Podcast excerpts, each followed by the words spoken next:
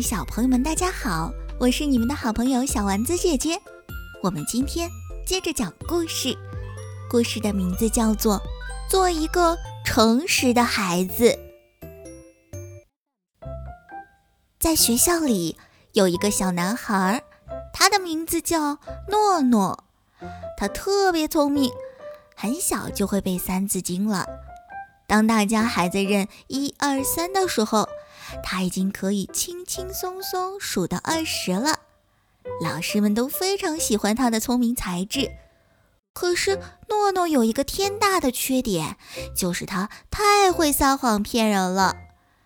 老师和家长常常为了这件事情苦恼，生怕这个聪明的孩子会因此步入歧途。有一天早上自习的时候，诺诺捧着肚子，痛苦地跟老师说：“哎呦，我肚子好痛啊！我感觉肚子里有虫子在咬我。”哎呦呦呦！这可把在上课的老师给急坏了。他赶忙抱着诺诺，飞奔似的跑到了医务室。刚刚到医务室的门口，诺诺就从老师的怀里挣脱了出来。看着老师满头大汗、狼狈的样子，诺诺不由得哈哈大笑起来。啊呀，好玩，真好玩！其实我肚子一点都不痛，我是开玩笑骗你的。老师非常的生气，他擦了擦额头的汗水，说道：“诺诺，你这样骗人是不对的。”老师已经跟你说了很多次了，你怎么就不改呢？诺诺满不在乎地说道：“这有什么大不了的？我只是跟你开个玩笑嘛。哼再说了，我们又没有什么损失。”老师被气得一句话都说不出来了。还有一次中午睡午觉的时候。诺诺精神头十足，他一个人在床上玩了会儿，实在是无聊透了。于是他就对着同学们乱喊：“你们不要睡觉了，有蛇有蛇呀！”小朋友们被诺诺吓了一跳，大家都吓得哇哇大哭起来。一瞬间，教室里乱成了一锅粥。老师赶忙跑了过来。当他了解事情的原委以后，把诺诺狠狠地批评了一顿，并且罚他在操场里站了半个小时。有了这两次经历以后，学校对诺诺进行了严格的批评，还跟诺诺的爸爸妈妈进行了一次严格的沟通。如果诺诺以后再撒谎骗人，影响到学校的秩序，那就要把诺诺给开除。这是一件非常严重的事情，直接会影响到诺诺升中学。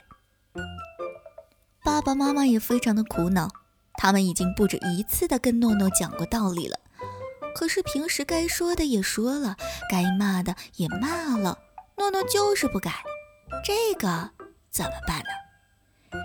于是爸爸妈妈找到了思想品德老师，他可是一个充满智慧的老师，他经常开导不听话的孩子，大家都非常尊敬他。老师看了看诺诺，拍了拍他的小肩膀，说道：“不错不错，长得挺强壮的，像个小小男子汉了。今天啊，老师给你讲个故事，听完故事。”你再跟老师说说你内心的想法。从前有一个小男孩在放羊的时候，感觉到很无聊，于是就在山顶上大声呼叫：“狼来啦，狼来了！”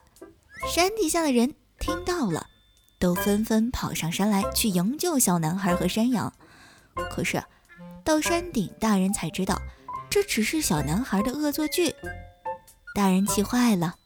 小男孩看到大人狼狈而愤怒的表情，觉得特别搞笑。之后啊，这个小男孩在放羊的日子，只要他觉得无聊，就会大声的喊“狼来了”，去耍逗别人来营救他。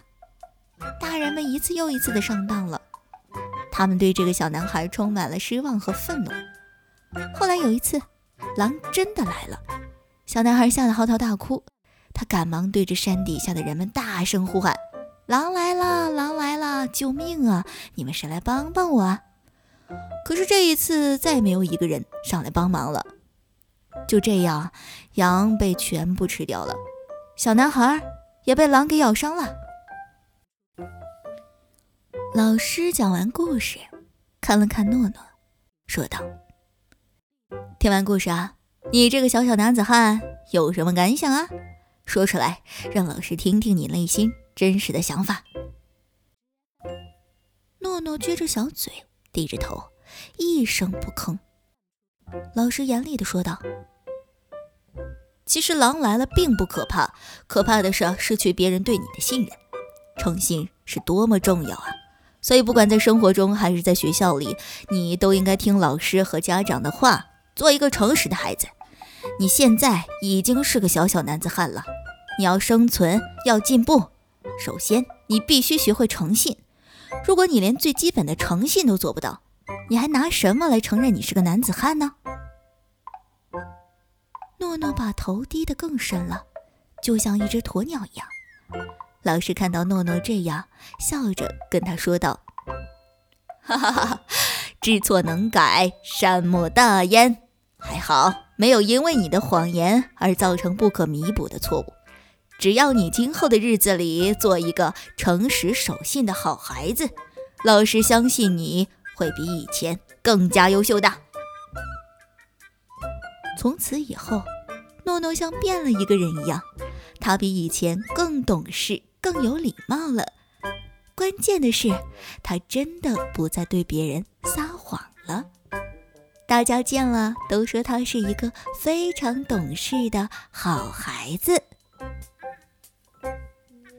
好了，各位可爱的小朋友们，你们是不是也是一个诚实的好孩子呢？欢迎大家留言给丸子姐姐哦。我们今天的故事就到这里了，下期节目再见吧，拜拜。